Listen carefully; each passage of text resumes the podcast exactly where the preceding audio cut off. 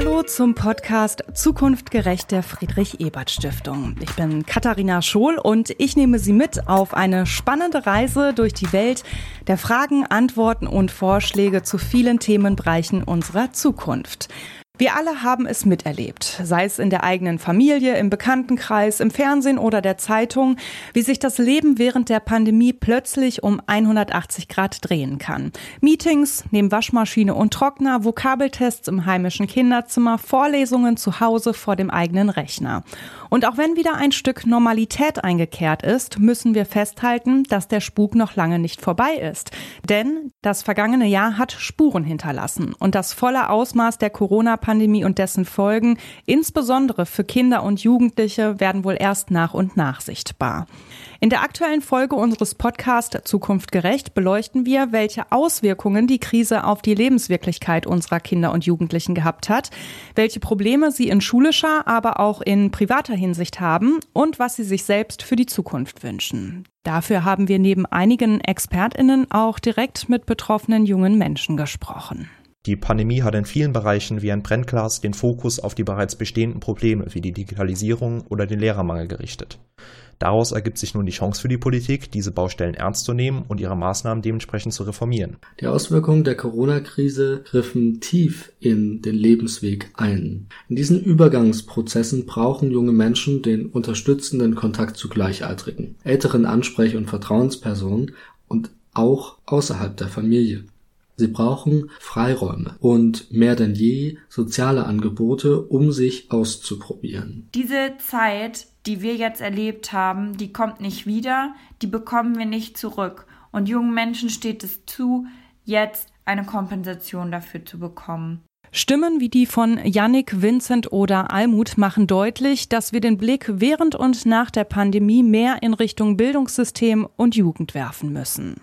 Die Friedrich-Ebert-Stiftung hat daher zwei Kommissionen aus Expertinnen und Experten eingesetzt, um zu beraten, was getan werden muss, damit das Bildungswesen den Herausforderungen der Corona-Pandemie gewachsen ist. Ziel war es, bei der Gestaltung des Schuljahres 2020-21 zu helfen und zu ermitteln, wie Bildungsbenachteiligungen infolge der Corona-Pandemie abgemildert oder sogar vermieden werden können. Hierfür wurden gemeinsam mit Bildungswissenschaftlern, Schülerinnen und Schülern, Eltern, Lehrkräften, SozialarbeiterInnen sowie Schulleiterinnen und Schulleitern verschiedene Handlungsfelder erarbeitet. Erstens eine flexible Gestaltung von Schule und ihren Rahmenbedingungen. Zweitens die Förderung etwa in frühkindlichen Einrichtungen sowie außerhalb des Unterrichts. Drittens Lernpartnerschaften und viertens die Unterstützung durch digitale Technologien. Dr. Martin Pfafferott, Leiter des Bereichs Bildungs- und Hochschulpolitik der FES, erklärt, die Ergebnisse der Kommission waren im Hinblick zum einen auf die Politik, auf die Entscheidungsträgerinnen und Entscheidungsträger in der Politik, zum anderen aber natürlich auch schon für eine allgemeine Öffentlichkeit bestimmt, die sich mit diesem Thema auseinandersetzt. Es treiben ja sehr, sehr viele Menschen die Sorgen um, dass sich Bildungsungleichheiten durch Corona verschärfen. Letztlich ist es aber ein Instrument der Politikberatung, mit dem wir insbesondere eben auch die Politik und die Schulverwaltung im Fokus haben. Zudem sollten die Ergebnisse, so Pfafferort, als Grundlage dienen, um einen möglichst breiten Diskurs anzuregen, aber auch um Handlungsempfehlungen zu vermitteln. Dabei spielten nicht nur kurzfristige Fragestellungen eine Rolle, wie etwa der Wechselunterricht gestaltet werden sollte oder zusätzliche Lernzeiten generiert werden können, sondern auch, was generell getan werden muss, um unser Schulwesen an die neuen Rahmenbedingungen anzupassen.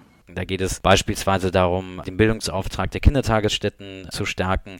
Ganz, ganz wichtig, Ungleiches ungleich zu behandeln im Bildungssystem. Das heißt also, Schulen mit schwierigen sozialen Ausgangslagen mehr Unterstützung zu geben, aber auch solche Fragen wie, dass im Grunde über sowas wie das Sitzenbleiben mal nachgedacht werden sollte. Es gibt kaum wirkliche Hinweise darauf, dass Sitzenbleiben etwas bringt den Schülerinnen und Schülern, wie auch dem gesamten Bildungssystem, bis hin zu einer dringend notwendigen Reform der Lehrkräftefortbildung.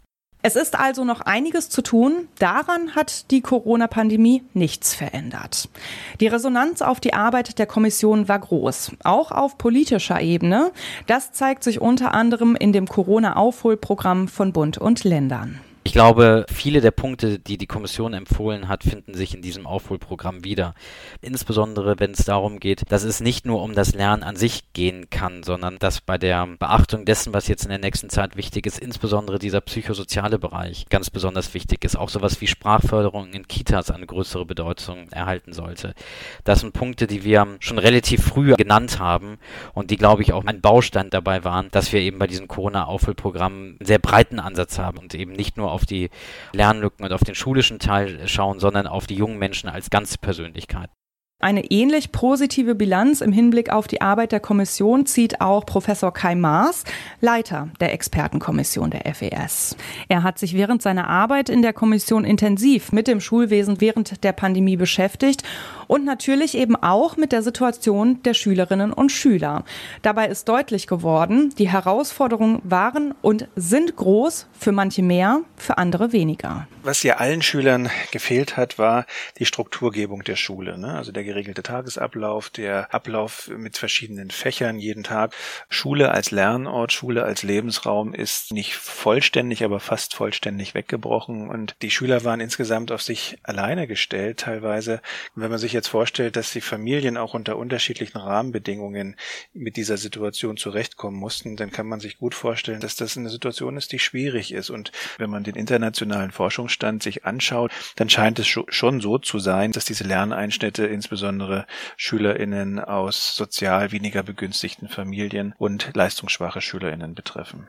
Worauf sich die Schulen also in Zukunft werden einstellen müssen, ist, dass es keine so einheitliche Schülerschaft mehr gibt wie noch vor der Pandemie. Die Leistungen einiger Schüler haben sich durch das Distanzlernen verschlechtert, während sie sich bei anderen verbessert haben. Eine Herausforderung, auf die die Lehrkräfte reagieren müssen und für die sie Unterstützung brauchen. Wenn die Heterogenität größer wird, braucht es vielleicht auch Unterstützungsangebote für die Lehrpersonen. Das Gleiche trifft sicherlich für den gesamten Bereich der Digitalisierung zu. Ähm, auch da sollte man die, die Lehrpersonen unterstützen, um die Möglichkeiten, die die Technologien bieten, dann auch wirklich in der schulischen Praxis umsetzen zu können. Klar ist schon jetzt, ein normales Schuljahr wird es auch dieses Jahr nicht geben. Die Frage ist, ob die Schulen dieses Mal ausreichend darauf vorbereitet sind. Der zweite Lockdown hat gezeigt, dass das nicht überall der Fall war. Maas hat deshalb klare Empfehlungen. Wir brauchen letztendlich relativ schnell einen Überblick über die Lernstände der einzelnen SchülerInnen und äh, wir brauchen darauf aufbauend äh, sicherlich Förderangebote und wir brauchen Informationen insbesondere für den leistungsschwächeren Bereich. Das heißt, wir müssen schauen, wie können wir aus Lernstandserhebung möglicherweise Instrumente entwickeln, die besser differenzieren und dann die entsprechenden Förderangebote machen. Auch die Trainerin für Jugendbildung Judith Holle hat sich zusammen mit der Organisation Bewirken das Ziel gesetzt, Veränderungen in den Schulen anzustoßen und diese auf ihrem Weg dahin zu begleiten. Dazu haben sie mehr als 4000 Jugendliche unter anderem zum Thema Lernen während Corona befragt. Das Ergebnis? Etwa 73 Prozent wollen in Zukunft selbst entscheiden, ob sie zu Hause lernen oder in die Schule gehen dem entspricht auch ganz doll die individuelle Einschätzung von Schülerinnen und Schülern, dass die eigene Zeitanteilung, diese Flexibilität in dem, wie ich, wie ich meine Zeit nutze, wann ich lerne, wann ich gut lernen kann, dass das am allerpositivsten wahrgenommen wurde während der Corona-Pandemie-Zeit und der Schule, die ja währenddessen auch stattgefunden hat. Darüber hinaus haben 80 Prozent gesagt, dass sie sich mehr digitale Lehrangebote wünschen. Dafür braucht es jedoch mehr Dienstgeräte für die Lehrkräfte, Geräte für die Schülerinnen und Schüler, aber auch pragmatische Lösungen im Hinblick auf den Datenschutz, so Holle, um digitales Lernen zu ermöglichen und nicht von vornherein zu behindern für eine Digitalisierung von Schulen und auch für mehr digitales Lernen, auch auf eine pädagogische Art und Weise, braucht es einfach jetzt ganz, ganz viel Neues, was erarbeitet werden muss. Und um das zu ermöglichen, braucht es auch eine gute Lehrkräfte-Aus- und Weiterbildung, damit wir gute Schule machen können, digital gestützt, aber letztendlich an den SchülerInnen orientiert und an den Bedürfnissen, die diese mitbringen. Die schulischen Leistungen sind das eine. Doch die Corona-Pandemie hat auch auf die emotionale Verfassung unserer Kinder und Jugendlichen eingewirkt. Und sie hat ihnen vor Augen geführt, welchen politischen Stellenwert sie in der Gesellschaft haben. Yannick Becker, Vorstand der Landesschülerinnenvertretung Rheinland-Pfalz, erklärt uns hierzu, Die jungen Menschen haben sich in vielen Bereichen nicht gehört oder ja sogar ignoriert gefühlt. Sie haben sich sehr solidarisch mit den Eltern Mitbürgern gezeigt und die Maßnahmen befolgt, wurden dafür aber in ihren Bedürfnissen häufig übergangen. Um diesen Aspekten etwas genauer nachzugehen, entstanden im Frühjahr 2020 über die Universität Hildesheim die bundesweiten Studien KIKO und JUKO, die die Erfahrungen und Perspektiven von Kindern und jungen Menschen fokussiert haben. Was die Macher der Studien bewegt hat, das fasst Professor Wolfgang Schröer von der Uni Hildesheim für uns zusammen. Uns ist aufgefallen, dass die Lebenssituation von jungen Menschen kaum im Visier war. Darum haben wir sofort gesagt, wir müssen junge Menschen zu Wort kommen lassen und haben da um die 5.000 bis 6.000 junge Menschen erreicht, so dass wir breit versucht haben, in der Diskussion zu sein mit den jungen Menschen. Und das war auch die Botschaft vieler. Wir sehen diese Studie als etwas, worüber uns Gehör verschafft wird, wie es uns geht und wie Politik und Gesellschaft auf die Situation junger Menschen reagieren soll. Die Kinder und Jugendlichen mussten auf viel mehr als nur auf die Schule verzichten. Keine Kindergeburtstage und Abhängen mit den Freunden etwa, aber auch keine Partys in der Disco, was, so sind wir mal ehrlich, doch zum Erwachsenwerden dazugehört. Stattdessen saßen sie in dieser wichtigen Zeit, in der man so viele unwiederbringliche Erfahrungen macht, zu Hause. Und kaum einer, so schien es, hat sich ernsthaft dafür interessiert, was das mit ihnen macht. Wenn Sie das Jugendalter nehmen, dann haben Sie hier eine Phase, die ist durch Übergänge geprägt, die ist geprägt durch gleichaltrigen Gruppenleben, die ist geprägt durch Ortswechsel, erstes Mal alleine wohnen. In kaum einer Zeit zwischen 13 und 27 sagen Sie so häufig, das habe ich dazu im ersten Mal gemacht. Und diese Anfänge sind blockiert. Und das können Sie manchmal nicht wiederholen. Und so sagen wir, dass die Covid-19-Pandemie schon eine andere Jugend strukturiert hat. Aber es kristallisierte sich noch ein anderes Problem heraus. Die Einsamkeit. Ewig nur zu Hause zu sitzen, statt mit den Freunden abzuhängen, das nimmt unweigerlich Einfluss auf die Entwicklung. Sicher, vieles wird sich von alleine wieder einpendeln, einiges aber auch nicht. Was also tun? Groß wäre es ja, wenn man jetzt zu einer Jugendpolitik käme, die sagt, wir vertrauen jetzt mal der Jugend und wir geben denen wirklich eine andere Form von Jugendsicherung, damit sie auch selber entscheiden können, wie sie ihre Erfahrungen aufarbeiten und wirklich sagen, wir fangen an mit einer Jugendgrundsicherung, die jedem jungen Menschen einen bestimmten Betrag gibt und ihm erstmal vertraut, dass etwas passiert. Und wir bieten in den Institutionen und Organisationen auch an, dass wir sehr großzügig mit den Zeiten umgehen, den Fristen, die sie einhalten müssen, Dinge nachzuholen, zu machen und zu tun.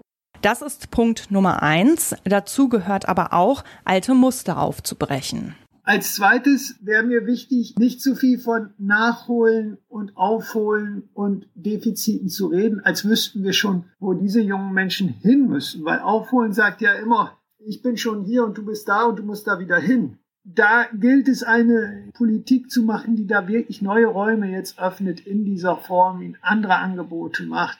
Räume öffnen. Davon ist noch immer zu wenig zu sehen. Schröer und seine Kolleginnen haben beobachtet, dass die Jugend besonders zu Anfang der Pandemie außen vor gelassen wurde. Erst im Zuge der zweiten Schulschließung wurde deutlich, wie belastet unsere Kinder und Jugendlichen sind. Die Jugend mal in die Ideenfindung oder Entscheidungsprozesse mit einzubeziehen, Dafür hat es aber offenbar noch nicht gereicht. Es bleibt dabei. Für die Kinder und Jugendlichen wird zu wenig getan, ihnen wird zu wenig angeboten und sie sind, bis auf wenige Ausnahmen, kein Teil der politischen Aufmerksamkeit. Übertreiben wir? Das sollten wir die Jugendlichen selbst fragen. Und genau das haben Professor Schröer und seine Kolleginnen mit ihrer Studie getan. Es kommt immer wieder der Satz, wir sind nicht nur Schülerinnen und Schüler und Jugend ist nicht nur Abitur. Das ist das, was Sie sehr stark wahrgenommen haben, viele junge Menschen, dass man reduziert wird auf eine bestimmte Abschlussform. Wir sind nicht nur Schüler, wir sind nicht nur Abitur. Jugend funktioniert nicht nur, wenn wir lernen. Das Zweite ist, dass die jungen Menschen doch verdeutlicht haben, dass die Beteiligungsformen bei uns in der Gesellschaft nicht krisenfest sind. Und vielleicht ein letzter Punkt. Wir sollten jetzt Acht geben, nicht die junge Generation zu pathologisieren. Bevor wir wiederum nicht die Erfahrungen junger Menschen mit ihnen besprochen, ausgewertet haben, sind wir viel zu schnell dabei, Lernrückstände festzumachen. Wir machen aus meiner Sicht wieder den Fehler, jungen Menschen zu messen und zu vergleichen und sie in einen Wettbewerb zu setzen, anstatt konstruktiv da mit ihnen zu arbeiten. Das haben sie jetzt wirklich nicht verdient, diesen Wettbewerb um Nachholen, Lernrückstände und anderes. Almut Grossmann, Mitglied des JUSO-Bundesvorstands, hat am eigenen Leib erfahren, wie die Corona-Pandemie das Leben verändert hat. In ihrem praktischen Jahr am Ende ihres Medizinstudiums musste sie auf viele Seminare verzichten. Sie durfte nicht bei Besprechungen dabei sein. Sie konnte ihre Kollegen nicht richtig kennenlernen. Aber das ist nichts dagegen, was viele andere junge Menschen überstehen mussten. Ich konnte wenigstens jeden Tag arbeiten gehen. Ich hatte keine finanziellen Sorgen. Viele junge Menschen ging es da ganz anders. Die jungen Menschen haben auf Abschlussfeiern verzichtet, auf Treffen mit Freunden in der Schule, auf das gemeinsame Kicken auf dem Fußballplatz, auf Sportverein, Musikunterricht.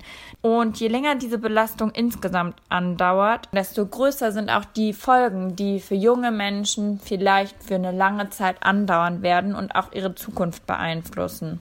Die Krise hat uns gezeigt, wo richtig was schief läuft. Aber auch, wie schnell sich Dinge ändern können, wenn der politische Wille da ist. Wir können etwas ändern, wenn wir es nur wollen, sagt Almut. Und was genau das sein muss, davon hat sie eine klare Vorstellung. Aktuell werden viele Entscheidungen von Menschen getroffen, die über 50 sind. Und dabei geht es eigentlich vor allem um unsere Zukunft, um die Zukunft von jungen Menschen. Beteiligung kann ja auch auf vielen Ebenen stattfinden. In der Schule, in der Uni, im Jugendparlament, in einer demokratischen Freizeitgestaltung. All das hat in der Pandemie aber eben nicht funktioniert. Die Beteiligung von jungen Menschen muss allerdings dringend von Krisen unabhängig sein. Und bei Fragen, wie wird zum Beispiel die Schule gestaltet? Welche Möglichkeiten gibt es an der Uni oder in der Ausbildung? Überall da müssen auch während der Krise die Beteiligung von Kindern und Jugendlichen stattfinden. Beteiligung ist eben kein Nice to have für Zeiten, in denen das unkompliziert funktioniert, sondern eben essentiell. Um die Situation der jungen Menschen zu verbessern, müssen aber noch weitere Dinge passieren. Das BAföG sollte angehoben werden, so Almut. Es braucht eine Kindergrundsicherung, eine finanzielle Unterstützung für Jugendverbände. Und Almut hat noch einen weiteren Vorschlag. Außerdem hätte man über den Sommer, und dafür ist der Zug noch lange nicht abgefahren, ein Gutscheinprogramm ermöglichen können, mit dem junge Menschen über den Sommer eine Unterstützung bekommen hätten. Fürs Freibad, fürs Kino, für Freizeitaktivitäten, damit junge Menschen endlich ein bisschen was zurückkommen von dem, was sie die letzten anderthalb Jahre eben nicht abbekommen haben. Zuhören schafft Zukunft. So in etwa könnte der Slogan dieser Folge lauten. Erst wenn wir anfangen, uns ernsthaft in die Jugendlichen hineinzuversetzen, uns mit ihnen auszutauschen und ihnen das nötige Maß an politischer Mitgestaltung zuzusprechen, erst dann schaffen wir es, die Folgen der Corona-Pandemie zu überwinden.